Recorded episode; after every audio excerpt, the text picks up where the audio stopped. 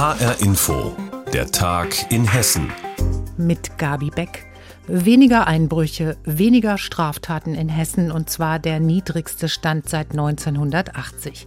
Ist das etwa eine positive Begleiterscheinung der Pandemie? Innenminister Beuth sagt ja. Er hat heute in Wiesbaden die Kriminalstatistik vorgestellt. Und er hat auch gesagt, dass sich die Aufklärungsquote von Straftaten in Hessen deutlich erhöht hat. Zwei Drittel aller Straftaten 2020 konnten aufgeklärt werden. Das ist der höchste je gemessene Wert seit Beginn der elektronischen Datenverarbeitung bei der hessischen Polizei im Jahre 1971. Über die weiteren Einzelheiten aus Wiesbaden Andreas Meyer-Feist. Auf den ersten Blick sieht es gut aus. Hessen ein Land, in dem es Verbrecher scheinbar immer schwerer haben. Seit Jahrzehnten waren die Hessen und all die, die hierher kommen, nicht mehr so brav wie heute. 2020 insgesamt die höchste Aufklärungsquote und die historisch wenigsten Straftaten. Es gibt natürlich weiterhin noch Straftaten, das ist so. Und die stehen umso mehr im Fokus von Innenminister Peter Beuth, CDU. Gut sieht es da aus, wo es um traditionelle Kriminalität geht. Fast 24 Prozent weniger Wohnungseinbrüche hat es gegeben, aber auch insgesamt ist die Zahl der polizeilich bekannten Straftaten rückläufig. Ein Grund die Corona-Pandemie, die Lockdowns im Frühjahr und Ende des Jahres. Interessant ist die Aufklärungsquote. Zwei Drittel aller Straftaten kann einer Täterin oder einem Täter zugeordnet werden. Und oft stellt sich für Landespolizeipräsident Roland Ullmann heraus, hat man einen, hat man auf einen Schlag vieles geklärt altbekannte Weisheit, wenige Täter begehen ganz viele Straftaten. Auf der anderen Seite neue Herausforderungen. Die häuslichen Gewaltdelikte nehmen zu, um fast acht Prozent im vergangenen Jahr. Viele Opfer würden sich nicht trauen, Gewalt anzuzeigen, wegen finanzieller Abhängigkeiten zum Beispiel. Besorgniserregend der rapide Anstieg politisch motivierter Straftaten um mehr als 50 Prozent und bei den Straftaten gegen die sexuelle Selbstbestimmung. Allein hier ein Anstieg um fast 17 Prozent. Besonders dramatisch ist der Anstieg der Kriminalität gegen Kinder. Kindesmissbrauch, Kinderpornografie, immer mehr Fälle kommen ans Licht, auch in Hessen. Viel Arbeit für LKA-Chefin Sabine Thurau. Es betrifft Kinder in unserem Land, es trifft aber auch Kinder international die dafür missbraucht werden, hier Straftaten im schwersten Bereich zu begehen. Bei den hessischen Fällen ein Plus von fast 45 Prozent innerhalb eines Jahres. Dass so viel mehr entdeckt wird, hat auch mit weltweit neuen polizeilichen Möglichkeiten zu tun, von denen auch Hessen profitiert. So sind Internetprovider in den USA verpflichtet, verdächtige IP-Adressen zu melden. So kommt auch das Landeskriminalamt leichter an Verbindungen ins Darknet. 130 Ermittler sind allein in Hessen im Einsatz. Was sehr belastend auch für die Ermittlungsbeamtinnen und Beamten ist. Eine neue Sondereinheit soll noch mehr Licht ins Dunkel bringen. Die neueste hessische Kriminalstatistik immer auch ein Politikum. Mehr als 4100 Polizisten wurden im Dienst angegriffen, mehr als je zuvor. Der innenpolitische Sprecher der CDU-Fraktion Alexander Bauer forderte härtere Strafen. Heute liegt die Mindeststrafe bei drei Monaten Haft. Sein SPD-Kollege Günter Rudolph sprach von zu viel Eigenlob des Ministers und zu wenig echter Anerkennung. Rudolph forderte eine Polizeiprämie. Eva Goldbach von den Grünen sieht einen Zusammenhang zwischen Isolation in Corona-Zeiten und häuslicher Gewalt. Die Betroffenen sollten wissen, dass sie nicht nur bei Beratungsstellen, sondern auch bei der Polizei Hilfe bekommen. Andreas Meyer-Feist hat uns das Phänomen der sinkenden Straftaten in Zeiten von Corona erklärt. Noch ist Hessen bei den Covid-Schutzimpfungen ziemlich weit hinten im Ländervergleich. Aber das soll sich jetzt wohl ändern. Jetzt schaltet das Land beim Impftempo einen Gang höher. Nach wie vor werden die Menschen aus der Gruppe mit der höchsten Priorität geimpft, also Altenheimbewohner, Menschen über 80, Klinikpersonal mit Kontakt zu Covid-Patienten. Aber parallel dazu werden jetzt auch Menschen aus der nächsten Gruppe geimpft. Vor allem Senioren über 70, niedergelassene Ärzte, Praxispersonal und Menschen mit bestimmten Vorerkrankungen und noch viele andere mehr. Die Impfkampagne soll jetzt also Fahrt aufnehmen, berichtet Tobias Lübben. Riesige Hallen mit ein paar einsamen Gestalten, die durch die Impfstraßen trotten. Solche Bilder waren auch aus den hessischen Impfzentren in den vergangenen Wochen oft zu sehen. Aber ob es die Hessenhalle in Alsfeld ist, der Auepark in Kassel oder die Frankfurter Festhalle, inzwischen kommt dort Leben in die Bude. Zuletzt schafften die hessischen Impfzentren über 17.000 Impfungen pro Tag. Immerhin die Hälfte des ursprünglich vorgesehenen Pensums. Möglich ist das durch den dritten Impfstoff, den von AstraZeneca. Von dem hat Hessen schon über 160.000 Dosen bekommen, aber nicht mal 20 Prozent davon verimpft. Deshalb heißt es jetzt, Ärmel hoch für Menschen wie Patrick Funes-Schmitz, einen Allgemeinmediziner aus Hofheim. Er hat sich die erste Spritze schon geben lassen. Und zwar gerne, sagt er, trotz der Nebenwirkungen. Es war so, dass ich zwölf Stunden nach der Impfung schon eine Impfreaktion äh, gespürt habe mit Gliederschmerzen, erhöhter Temperatur, Muskelschmerzen, Abgeschlagenheit, also so ähnlich wie bei einer normalen Grippe. Aber das ging über einen Tag hinweg und dann war es auch wieder vorüber. Also auszuhalten, sagt er. Der Hausärzteverband in Hessen fordert schon länger Impfungen für die niedergelassenen Ärzte und ihre Mitarbeiter, denn die könnten natürlich immer mal mit dem Virus in Kontakt kommen. Jetzt sind sie endlich dran. Das Land schätzt allein diese Gruppe auf 80.000 Menschen. Dazu kommen viele weitere Personenkreise, etwa Menschen mit bestimmten Vorerkrankungen, zum Beispiel Lungen- oder Nierenleiden oder krankhaftes Übergewicht.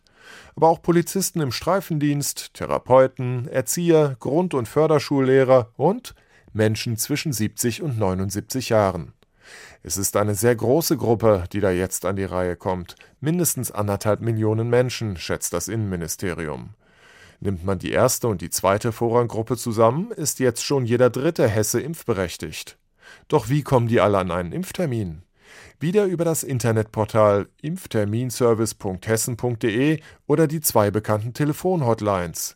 Dort müsse man sich mit Namen, Anschrift, Geburtsdatum und Impfgrund registrieren, sagt Hessens Innenminister Peter Beuth, CDU. Künftig gilt, sagen Sie uns per Registrierung, dass Sie geimpft werden wollen und wir laden Sie ein. Man bekommt dann einen Impftermin per Brief oder per Mail zugeschickt. Je älter man ist, desto früher soll man an die Reihe kommen, ansonsten entscheidet ein Zufallsgenerator. Impfkampagne geht voran. Tobias Lüppen hat berichtet, wie es nun weitergeht. In Wiesbaden soll das Klärwerk das Abwasser von Medikamentenrückständen reinigen. Dazu braucht es mehrere große Becken und eine größere Filteranlage. Die Erweiterung soll direkt neben ein wunderschönes altes Hofgut von 1690 gebaut werden, das um 1850 auch kultureller und politischer Treffpunkt war. Der Ort hat Geschichte und Atmosphäre und liegt offenbar auch in einer wichtigen Luftschneise der Stadt, nämlich im Salzbachtal. Aber die Gärten der Anwohner müssen jetzt weg. Sie gucken in Zukunft auf ein Betriebsgelände. Die Anwohner können jetzt bei Offenlegung des Bauleitplans Anmerkungen dazu machen. Wiesbaden-Reporterin Andrea Bonhagen hat sich das alles vor Ort einmal angeschaut. Die Vögel singen im Innenhof. Es ist das Hofgut Hammermühle in Wiesbaden. Eine kleine Idylle mitten im Baulärm von der Salzbachtalbrücke der A66. Das große Haus mit den vielen grünen Fensterläden aus dem 17. Jahrhundert hat Geschichte und Atmosphäre. Besitzer Uli Brandner. Johannes Brahms war hier, das Ehepaar Schumann, Heinrich Heine. Es war ein Ort für Kunst, für Politik und für das neue Denken in der Gesellschaft, was in Deutschland auch zur Republik geführt hat. Hier lebte um 1848 Bernhard May, Müller und Freiheitskämpfer. Für Brandner droht eine Denkmalverschandelung. Vor etwa 100 Jahren hat die Stadt in das Salzbachtal ihr Klärwerk gebaut. Nun soll das Klärwerk um etwa vier Becken und eine große Filteranlage erweitert werden. Und zwar direkt neben der Hammermühle. Brandner hat das Anwesen vor 15 Jahren gekauft und saniert. Es gibt 20 Wohnungen. In einer wohnt Soziologin Arik Muli, die sich auch für das Bündnis Stadtklima in Wiesbaden engagiert. Wir stehen draußen mit Blick auf die Gärten. Künftiges Klärwerkareal. Sämtliche Gärten, die die Menschen hier haben, die sollen weggemacht werden. In manchen wird nur gespielt, in anderen wird Gemüse angebaut, in anderen ist ein Pool für die Kinder. Natürlich fürchten wir darum aus verschiedenen Aspekten. Also es gibt manche, die machen sich Sorgen ums Klima, weil das hier die Frischluftschneise ist. Wir haben hier seltene Arten, wir haben hier Fledermäuse. Das Stück Land mit den Gärten gehört der ELW, den Entsorgungsbetrieben. Frank Fischer, Sprecher der ELW, sagt, es wird gebraucht. Das Klärwerk soll in Zukunft Medikamentenrückstände herausfiltern. Das ist das, was man ausscheidet, wenn man mal Medikamente nimmt. Dafür brauchen wir eine vierte Reinigungsstufe, damit die eben auch eliminiert werden können. Es gibt die europäische Wasserrahmenrichtlinie, die das auch vorsieht. In Baden-Württemberg und in Nordrhein-Westfalen gibt es schon Anlagen. Fischer rechnet damit, dass sie auch in Hessen Pflicht werden. Gut für die Umwelt. Aber Brandner hofft auf einen anderen Standort. Die können rein theoretisch hier nur wenige Meter Parkplatz hier hinstellen, ihren Bagger hinstellen. Das brauchen sie weder optisch bei einem Denkmal noch geräuschtechnisch, weil da auch gelebt wird. Wohnen und Denkmal ist beides schutzwürdig. Die Mühlenbewohner wollen sich an den Ortsbeirat wenden und außerdem Stellungnahmen abgeben. Denn zurzeit liegt die Bauleitplanung aus. Soll das historische Hofgut Hammersmühle der Kläranlage in Wiesbaden weichen? Die Anwohner laufen Sturm. Andrea Bonhagen hat berichtet. Die Sendung mit der Maus. Sonntägliches Ritual für viele Generationen. Eine Kultserie wird 50. Und die berühmte Zeichentrickfigur kommt aus Hessen. Genauer ihre Schöpferin, Isolde Schmidt-Menzel. Die Bad Homburger Illustratorin zeichnete die kleine orangefarbene Maus zunächst für eine Bildergeschichte. In den Lach- und Sachgeschichten des WDR lernte die vorwitzige Maus dann das Laufen und vor allem auch diesen klackenden Augenaufschlag.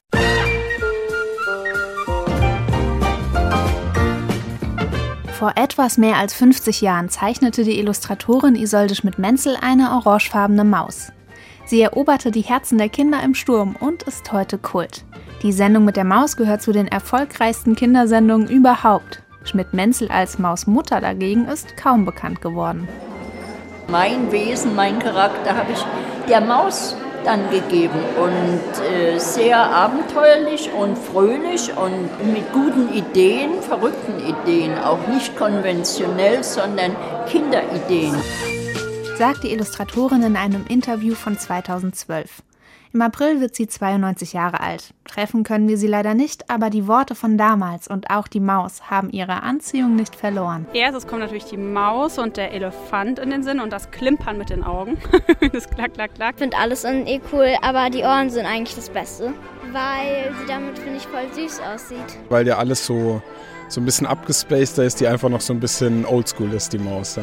Muss auf jeden Fall so bleiben. Weil das eine, ein Sonntagsritual ist und eine intelligente, humorvolle Wissensvermittlung für Kinder darstellt. Entstanden ist die Kultfigur jedoch nicht für den WDR, sondern für eine ganz andere Geschichte. 1969 landete Die Maus im Laden auf dem Schreibtisch von Isolde Schmidt-Menzel. Ein Kinderbuch, für das die Wahlhessin Illustrationen machen sollte.